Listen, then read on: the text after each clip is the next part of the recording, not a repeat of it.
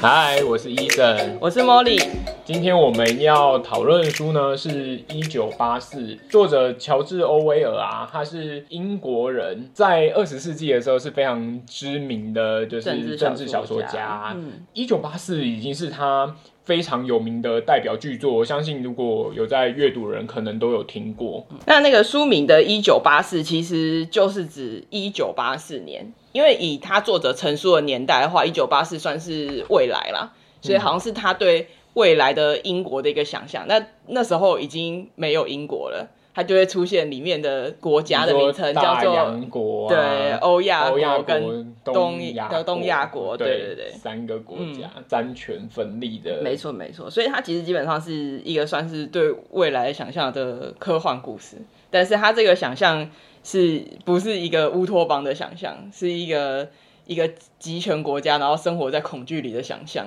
对，他就特别有讲到说，就是他们人民都生活在监视之下，老大哥正在看着你。对，哦，这个非常的有名。他其实就是随时随地随处都可见到，就是老大哥的海报啊，或者 monitor 上面都是那种老大哥在讲一些就是激励人心的话啊。他们现在战争状况怎么样这样子？但是某方面来说，他就是从你好像走到哪边，他都在看看着你，都在监视着你，所以你做的任何一举一动，其实都在监视下，活的是非常的不安稳呢、对，他就是故事里面就有那个 telescreen 嘛，就是基本上就是随时，就是它是一个显示器，然后它也是一个监视器，就是以它里面剧情的描述，就是你在生活之中有可能各处都有放麦克风，就是监听你这样子。其实我看到这一段的时候，我就觉得很好玩，就是为什么我觉得很好玩呢？因为以前他对于这种东西，就是说，但因为温斯顿。他是习惯这样子的生活，他觉得被监视没有什么。但是其实你想象那个监视的状态，就是当他想起来，比如说他想要那个写秘密日记的时候，他就要躲开那个就是监视器这样子。在这种情况下，你就觉得，哎、欸，现在人都是自愿把这些东西带在自己身上，哎。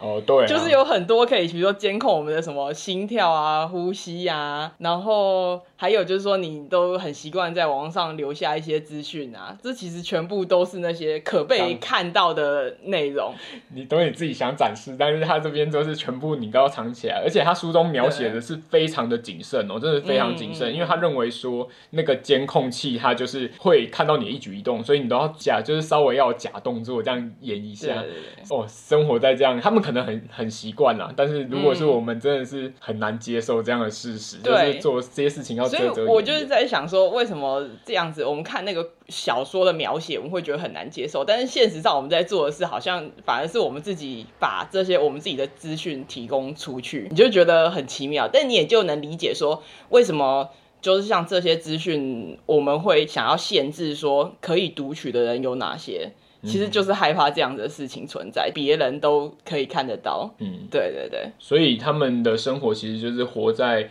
党的监控之下。那他党就是有喊一个口号，叫做“战争即和平”，然后“自由即奴役，无知即力量”。这三句话，嗯，一开始其实我不太懂是什么意思。嗯、一开始看应该都不傻傻了，啊，啊，不是都是对立的东西 吗？对那怎么会是这个就是这个呢？嗯、然后你就会看到他开始跟你讲，他们里面设了很多部门。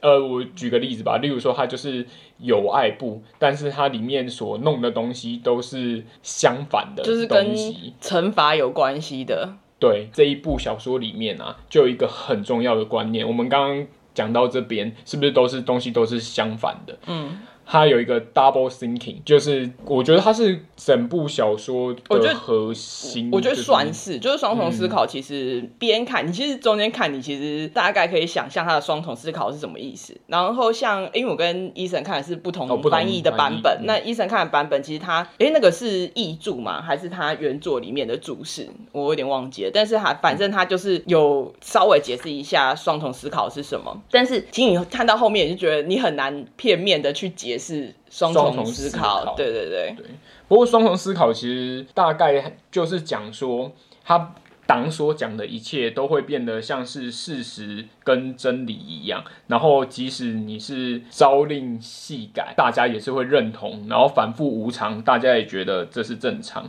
像温温斯顿在工作的那个部门，他其实就是。把过去的一些事实的历史去把它毁掉，然后篡改于就是党要求他们写出来的内容，去改编报纸里面的东西。但是我我觉得那时候，嗯，一开始我想说，就是大家都会保持一个你对呃过往事实的一个记忆，然后还有现在他更改事实的记忆。但你看到后面就不是，因为他实际上党希望你就是完全不要有旧的那个记忆，所以你看到后面就是说我。我现在要爆雷了！我现在要爆雷了，这是爆雷警告。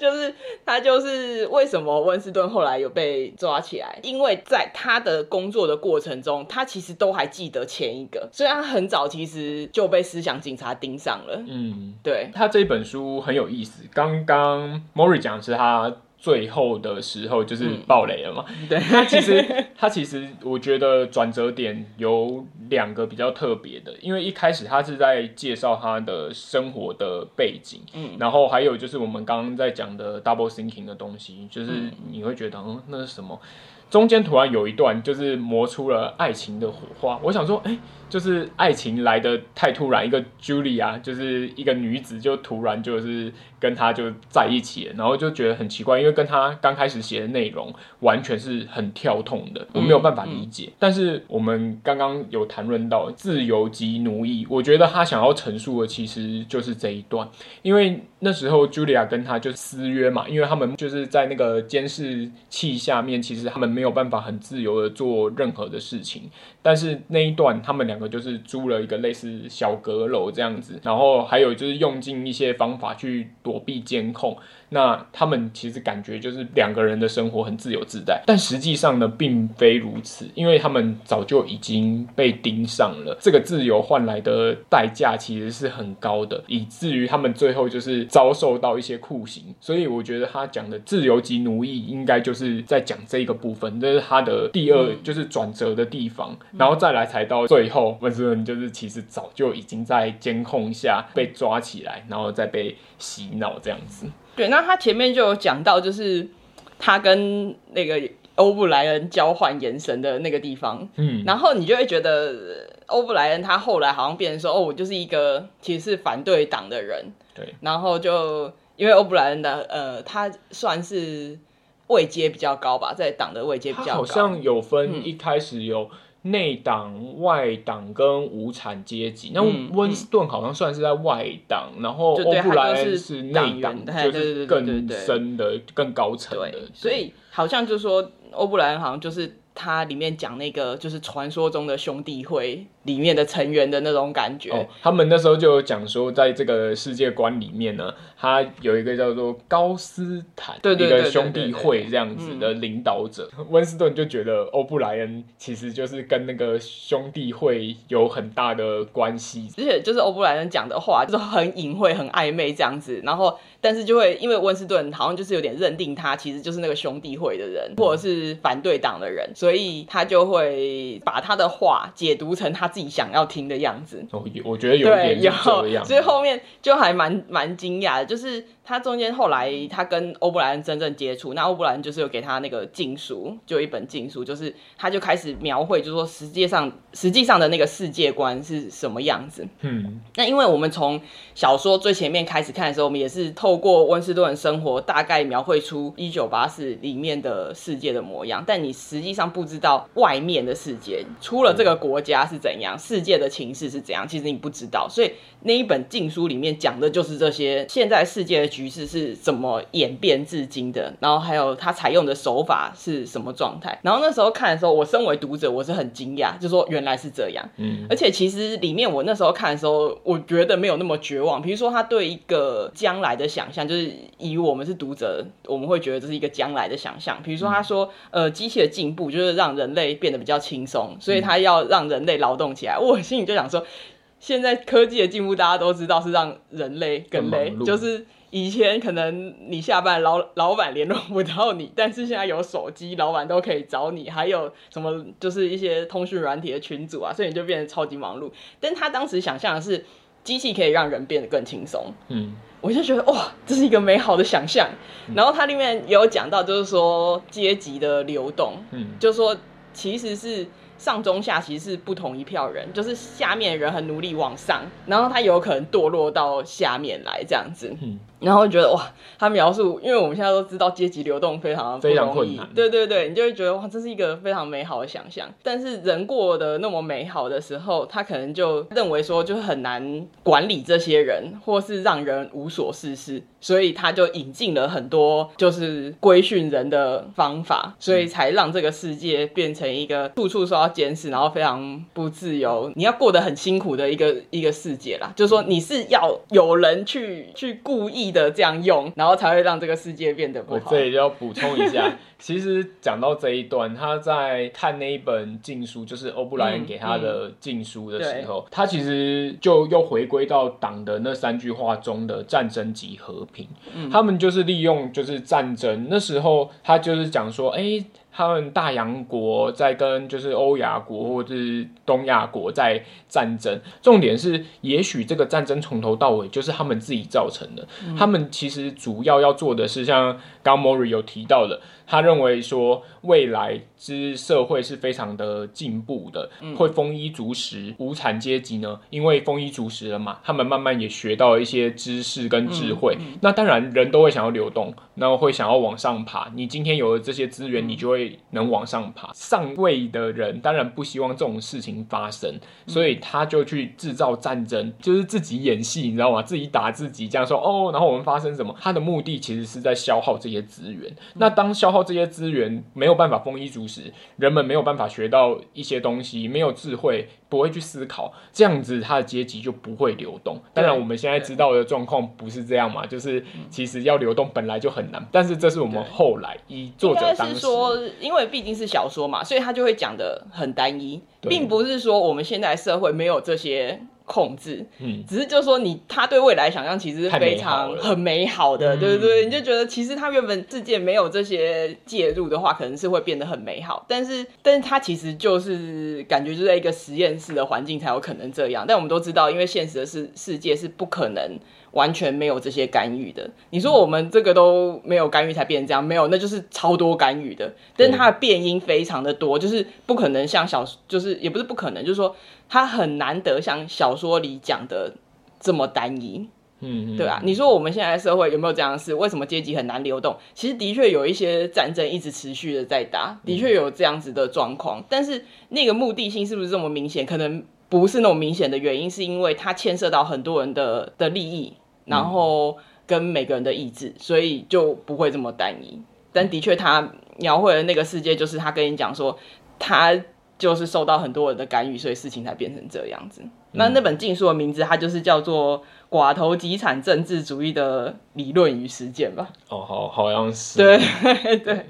嗯，他其实就是很巨细靡写出来说，现在党控制他们是用用什么方法？然后我觉得当当我看到最惊讶的就是，其实对于温斯顿来讲，这是已知事实，就是说他其实懂党就在做这些事情。嗯，可是你在前面看的时候，你就会觉得他对这一切就是怎么说，也不是说无知，他有在反思这件事情。但你你看他反思的内容，其实你想象不到他对这些事情都是完全了解的。嗯。然后看到这里，我心想说惨了，那他就是被框了。对，你就等着接下来他一定会发生不好的事情。就果不其然，哦，不然他然后连那个就是他租的那个小阁楼的店主，店主两个其实都不是兄弟会的人，对，其实都是党的人。到了最后的一段，哦，在这之前我想要补充一下。他们其实，在做篡改历史这件事情以外，他们还有在创造一个叫做新语的语言。对，而这个新语的语言其实也是很重要。一开始我们看想说，哎，新语什么东西？它只是把一些不利于简化的感觉，对，就是简化不利于于党的东西的字词拿掉，嗯、然后简化。例如说，像有一些单词，它可能不会那么简单，就是前面加一个 un 或是。Dis 之类就变成否定的，但是他就把这些词汇全部都变成就是前面只要加 dis 啊，或是 un 之类，就是否定的意思。那我们其实那时候我跟 Mori 在讨论，就说这个应该是他们为了控制人民的思考，让他们的独立思考下降，变得不灵活。那你就根本就没有办法有反对的声音，因为你们没有那个相相对应的词汇可以去去描述。我，我觉得这件事就反正蛮明显，就是我们以前读历史的时候会讲到文字狱嘛，其实就是类似像这样子。所以我觉得新语其实不难理解为什么他要使用新语。对对，然后你也会想到为什么网络上那么多人就是会反对一些字词被禁掉，就说你不不能使用。嗯，对啊，就是说它的确影响到你的表达这样子。所以你看，他跟那个 Julia 就是。两个人在甜甜蜜蜜的时候，他有特别提到，就是 Julia 在他们甜甜蜜蜜的时候，他是不用形语的，对，他是用就是应该是就是一般英文这样子。应该说星语，他把它制造成一个假象，是说它其实是一个很精炼的语言，可以让你表达精确，但其实某种程度上，它也限制了你的表达，就是以它最后减省的程度。嗯，对。就是其实也是一个集权的一个手段呐，说说起来是这样子，嗯、对对，没错。然后故事到了最后，也是他党中三句话的最后一个，就是无知即力量。其实温斯顿后来。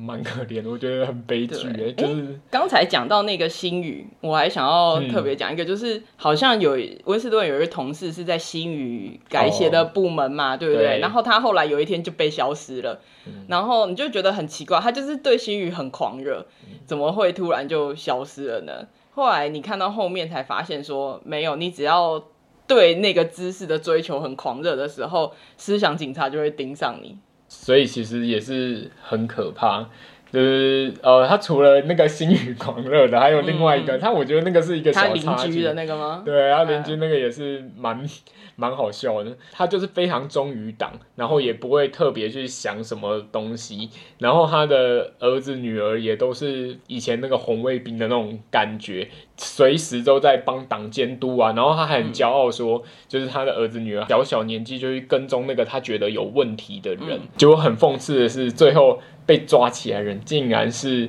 他的老爹。原因是他老爹在睡觉的时候讲出了对党就是不利的话语，然后结果被他儿女听到，他儿女竟然就是指认。他爸有问题，然后被抓起来，嗯、我觉得这是非常讽刺的一个小桥段啦。对，所以反正后来温斯顿果然就被被抓走了，受尽了折磨。就感觉他那一段，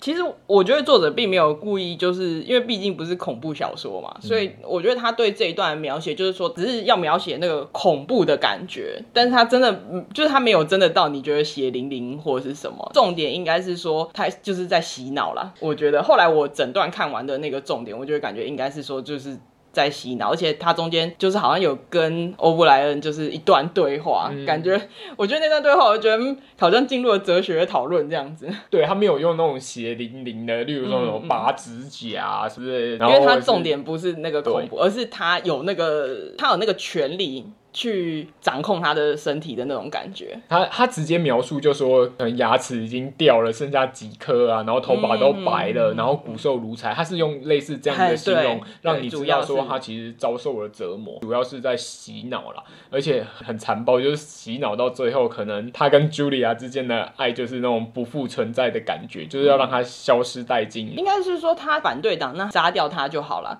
但不是他杀掉他，就是你还存在他反对党的那个。意识，所以他要先把他这个意识洗掉，嗯，对，然后再处决。就是说，最后他死前其实保持的是对党的记忆，还有认同党这件事情。对，我觉得这超病态的。对，我觉得最恐怖的就是这件事情。他不是把他杀掉，他要先让他认同之后，然后再把他杀掉。这是问号问号。他其实后面就有讲说，最后最后一个步骤，嗯，就是要爱老大哥。对对吧？爱老大哥，但是这又回到我们一开始讲了，说这一部小说它的主轴，我觉得就是 double thinking，所以他最后到底是真的爱老大哥吗？对我，我觉得应该是说，你当然看到最后，我也觉得他就是一个悲剧啊。就是以他的描述的话，最后温斯顿应该也是被被枪决了啦。嗯，是啊，是啊，对对。但是你就会又，你知道这个双重思考，突然他原本应该是在小说里好像是一个反派角色的东西，但是你在这里突然又觉得可以把它引用出来，因为搞不好温斯顿讲的那一句话，其实他想讲的是，因为他就说在反对人的嘴巴里讲出这一句话，其实他就是。不爱老大哥的意思，或者说他恨老大哥的意思，所以尤其是其实温斯顿到后来，他还是保有就是他跟他妹妹还有妈妈以前的那还那段就是美好回忆这样子，就感觉哎、欸，好像结局也不是这么坏的那种感觉。然后我就想到当初我会想要看这个一九八四，其实是这很早以前我有看过，但我这一次看我就发现我好像以前应该都没读进去吧。我完全没有印象哎、哦，对啊，然后不同时期可能看那个书本来就有不同的想法，对对，但我几乎就是都好像 记忆已经被抽走的感觉。然后反正我那时候会在看这一本，是因为那个一部动画是那个《攻壳机动队》SAC 二零四五，然后它这两季的动画主要就是以那个一九八四为底去展开的，就是它里面的应该说以主角来讲就是那个。反派的部分就是他们是引用就是一九八四里面的一些想法，对，然后所以才想要去就是看一下一九八四里面到底讲什么。那后来发现的确动画里面引用了很多一九八四的东西，但他。就是有一点，他所谓的那个反派，就是他利用的，其实就是一九八四，你正向去解读一九八四里面的双重思考，就是他利用了一九八四里面，我们去想，就是我们把它想成那个结局其实是好的，嗯、就是说最终温斯顿还是没有丧失他自己的想法的这件事情去解释双重思考，然后才有，反正他们就是里面的一个计划，这样子去进行里面的一个计划，嗯，对，到最后就觉得哦，终终于看懂是什么意思了，对。应该说，你但以他动画里面的故事的描写跟脉络，你其实不用看一九八四，你也知道。只是你看了之后，你就会觉得说，哦，原来他是这样子去解读，然后这样子去铺设他的计划，这样。然后另外还有一部会让我想要看一九八四，就是有一部纪录片叫做《编码偏见》，那他讲的是 AI 的限制。然后还有当今天 AI 有限制的时候，却把它拿来当成就是说挑选你的员工，或者是寻找犯罪。的工具的时候，其实是很危险的，对，因为呃，在那个当然说在，可能在一九八四的小说里面还没有说像 AI 这种想象，不过它里面有提到一个，就是说他们提供给无产阶级的一些那种巴拉歌流行曲，它是用一个像是万花筒系统的，其实我觉得这有点像伪 AI，就是其实它里面有很多。资料就好像我们在网络上现在说什么什么自动生成什么小说的名小说人物的名字啊，什么自动生成歌词那种概念，就是有点像，它是有一个资料库，然后去随机出现东西这样子。对，但是这个其实就比较好想象，就是说你不管再怎么出，就像那个万花筒，你图案再怎么出，都是你塞进那个万花筒里面的那一些图形所展现出来的。那其实。它那个限制，你就是很好想象了。对啊，不会有什么创新啊，因为毕竟是你把那些基本元素加进去，它顶多拿这些基本元素去重新排列组合。当然，就是 AI 的可能更复杂，就是它的，嗯、比如说我们所谓那个什么大数据啊、演算法啊这些东西，其实一定是更更加的复杂，嗯，所以也才会有人更信任它。但是。可能就是要想一下最基本，就是说，当然我们是不懂里面的那些理论是怎么实，就是它实际上的操作是怎样。但是至少说，你要去了解到一件事，说这个东西是人创造的，那人有自己的限制，所以创造出来的这个东西可能限制也是蛮多的。我觉得就是要注意到这件事情。然后对我来讲，就是一九八四。编码偏见跟攻壳机动队 SAC 二零四五是可以包套在一起看的东西，我觉得会蛮有感的。嗯，我自己看一九八四，我的感觉是，我觉得他这一部小说很厉害。例如说，他在描描述他的那个时空背景，他不会就是直接说出来，而是用主角的生活体验，让你慢慢的感知到说，哦，他是在一个什么样的当下，然后还有他的年纪是怎样，他的工作环境，他的朋友，他周围现在状况是怎样，然后突然一个转折，他突然变成说，就是跟茱莉亚恋爱的那边，非常的跳痛，就是跳出原本你想说啊，这本小说应该就是这样很平铺直叙的，然后。把它讲完，可是感觉好像略显单调。对，突然有一个高潮，一个高潮，然后突然哦。突然心花朵朵开那种感觉。哦，那一段真的是因为一开始写的其实我觉得蛮黑暗的，然后可是那边就哦有一种蛮开心的感觉，就他们在那种恋爱自由的那种感觉，然后到最后又再把你拉回现实，所以它其实有点像是云霄飞车，高潮迭起，而且它的就是像是老大哥一直看着你啊，还有党的战争及和平，自由及奴隶。奴役，然后无知及力量，这三句话就是展现在他的小说里面。对，我觉得非常的厉害。嗯，然后还有 double thinking 也是耐人寻味啦，应该说就是很有意思这样子。所以我觉得他这这本小说一开始看觉得还好，可是慢慢的就是会让你有点停不下来，然后到最后你啊竟然是悲剧收场，因为有很多我们都会觉得说，哎，最后可能是。比较好的结局，就你会想象他推翻了，就你知道让大家觉醒那种感觉，而且他一直在讲说他觉得无产阶级的力量如何如何，你就觉得他搞不好有机会让无产阶级就是引号觉醒那种感觉，对，对啊，但是并没有，对，你就会觉得，嗯，哦，真的是蛮特别的一部小说，难怪是经典，对啊。好啦，那今天的读书会就分享到这边喽。各位听众，如果有什么想要跟我们分享的，欢迎留言给我们。那我们就下次读书会再见啦，拜拜，拜拜。